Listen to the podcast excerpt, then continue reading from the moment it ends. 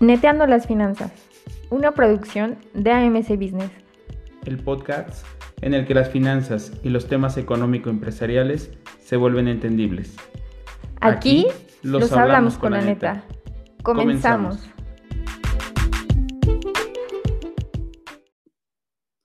Hola amigas y amigos de Neteando las Finanzas, bienvenidos una vez más a este episodio, a este espacio donde las finanzas se hablan con la neta.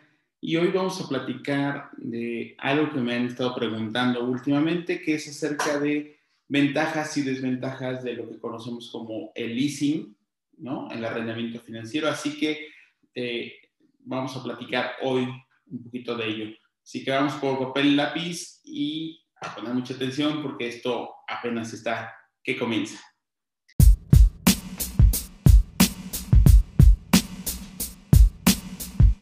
Bueno, pues eh, soy Miguel González, bienvenidos una vez más a Nintendo las Finanzas y les quiero platicar el día de hoy sobre el leasing financiero o el arrendamiento financiero. Eh, esta es una modalidad que, está regulada por la ley como una actividad auxiliar de crédito y sirve el arrendamiento financiero, eh, se origina y sirve para adquirir bienes bienes eh, eh, de activos no circulantes, como pueden ser vehículos, puede ser equipo de cómputo, equipo tecnológico, maquinaria, etcétera.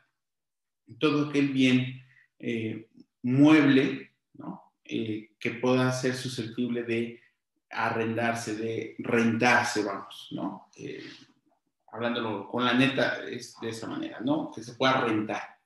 Fíjate que esto es algo bien importante y bien interesante porque muchas veces no tenemos el suficiente capital como para adquirir bienes o activos de largo plazo que eh, podamos desembolsarlo o a lo mejor comprometernos a pagarlos a través de un crédito y entonces el arrendamiento financiero puede ser un, excelente, una excelente opción.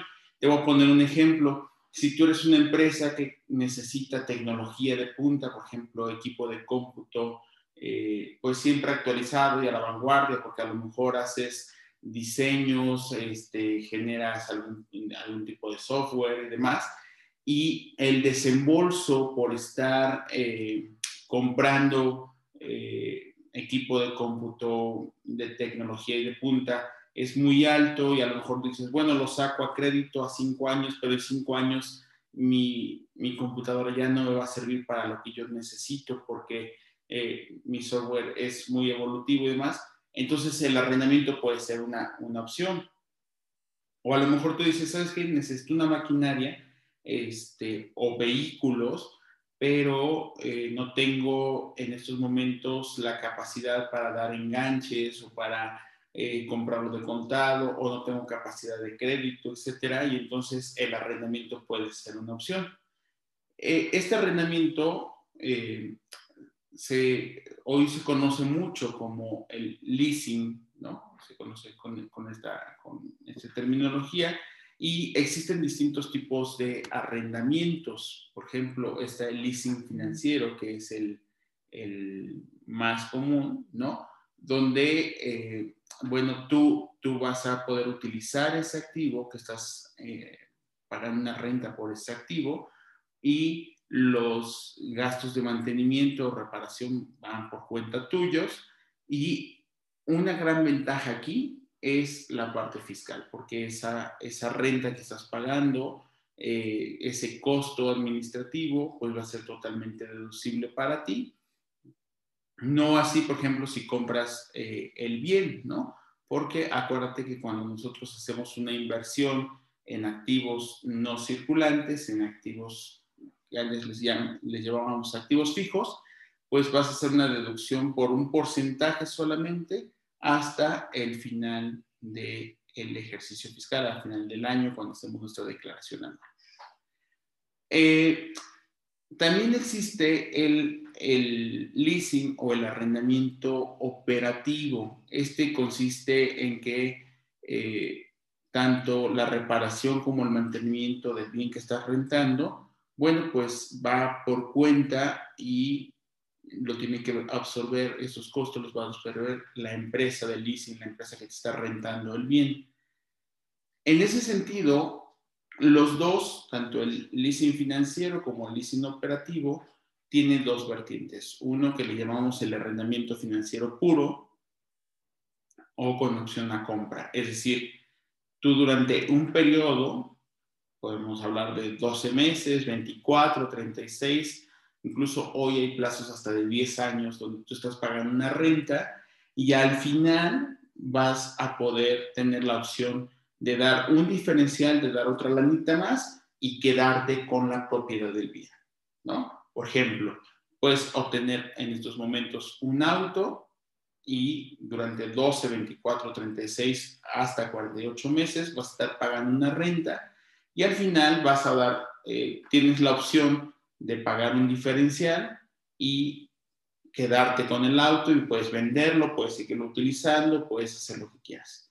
O bien hay otro arrendamiento que dice, no, este no tiene opción a compra, entonces solamente voy a pagar las rentas. Cuando se vence el plazo, puedo renovar el contrato y me vas a cambiar mi auto o el bien que estamos arrendando. Entonces, de esa manera eh, vas a garantizar, pues, estrenar, ¿no? Estrenar el auto o estrenar maquinaria o equipo de cómputo, lo que estés arrendando, cada vez que se termine este plazo, ¿no? Insisto, puede ser 12, 24, 6 meses, 3 meses. Aquí acuérdate que cuando estamos hablando de un contrato siempre hay un acuerdo de voluntades, entonces eh, hay que buscar a la empresa de leasing, a la empresa arrendadora, tus necesidades y de esa manera se pactan las, las condiciones.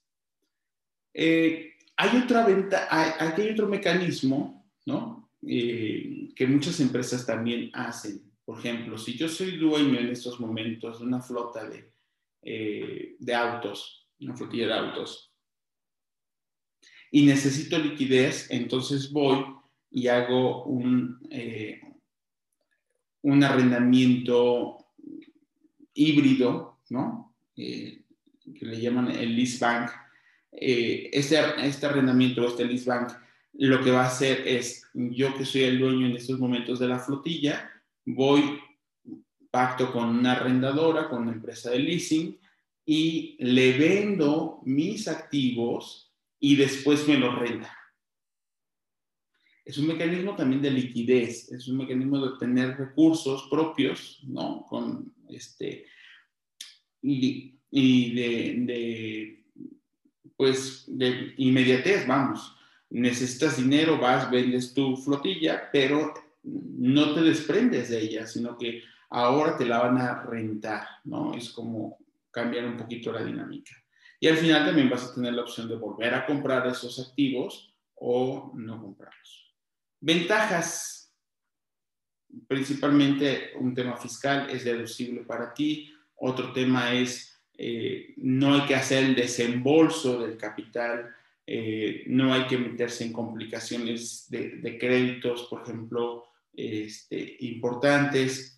La deducibilidad del impuesto es algo sumamente bueno en ese sentido, pero también hay desventajas. Y acuérdate que aquí me encanta hablarte con la neta y entonces te voy a decir qué, qué hay detrás de todo este panorama que parece ser muy padre. Bueno, uno, eh, necesita ser una persona moral, es decir, necesitas estar constituido como una empresa, o necesitas estar, eh, estar operando bajo un régimen fiscal de persona física con actividad empresarial o persona física con actividad profesional. Es decir, necesitas estar en el plano formal, pero además de eso necesitas por lo menos tener un año, un año de formalidad. ¿no? Necesitas tus estados financieros o tus estados de cuenta para acreditar que tienes capacidad de pago. Entonces, esto es un mecanismo eh, propio de la formalidad, de las ventajas de la formalidad. Entonces, si tú no, no cumples con esos requisitos, esto no puede ser un mecanismo para ti, pero lo puedes empezar a realizar. Una, una desventaja es que eh, mientras esté el periodo de leasing, tú no eres el propietario. Tú vas a utilizar el bien y demás, pero eh, la propiedad va a estar a nombre de la empresa del leasing.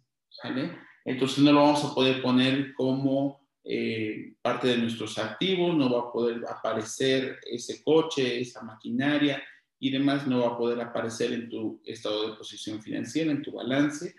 Eh, no lo puedes poner como una prenda de garantía para otro crédito y eh, pues también va a aparecer ya en el listado de tus obligaciones financieras en lo que conocemos como el buro de crédito. Entonces, eh, son un poquito de las desventajas, ¿no? Sobre todo el tema de la propiedad. Hay, hay, personas que dicen, oye, pues si lo estoy pagando, lo estoy utilizando, a mí me encantaría que fuera mío.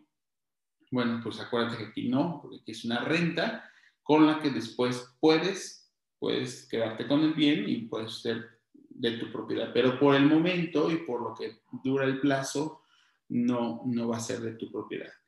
Eh, hay, hay importantes características también que tienes que considerar. Hay topes de deducibilidad, ¿no? Eh, dependiendo lo que vayas a adquirir a través de el arrendamiento financiero, va a haber un tope que la autoridad te va a permitir eh, deducir. Eso cada año se, se actualiza y necesitaríamos ver el caso específico. Eh, si tienes dudas o comentarios, por favor, acércate con nosotros. Está en nuestras redes sociales. Está la página de internet también, www.amcbusiness.com. Y ahí con muchísimo gusto te vamos a poder ayudar a disipar tus dudas, a hacer un plan idóneo y demás. Insisto, esto es una excelente herramienta cuando vamos comenzando nuestro negocio o necesitamos invertir y no descapitalizarnos. Así que tómalo en consideración, adéntrate un poquito más, pero sobre todo recuerda que aquí nos preparamos para todo. Así que nos escuchamos y nos vemos en el próximo episodio. Eh, no se lo pierdan, vienen temas muy interesantes. Muchísimas gracias a todos los que nos están siguiendo en redes, en el canal de YouTube. No olvides darle un clic en la campanita para suscribirte, un like en nuestras redes sociales y un compartir en cada una de las plataformas donde está nuestro podcast. Nos vemos y nos escuchamos en la próxima emisión, en el próximo episodio. Soy Miguel González. Gracias. Bye.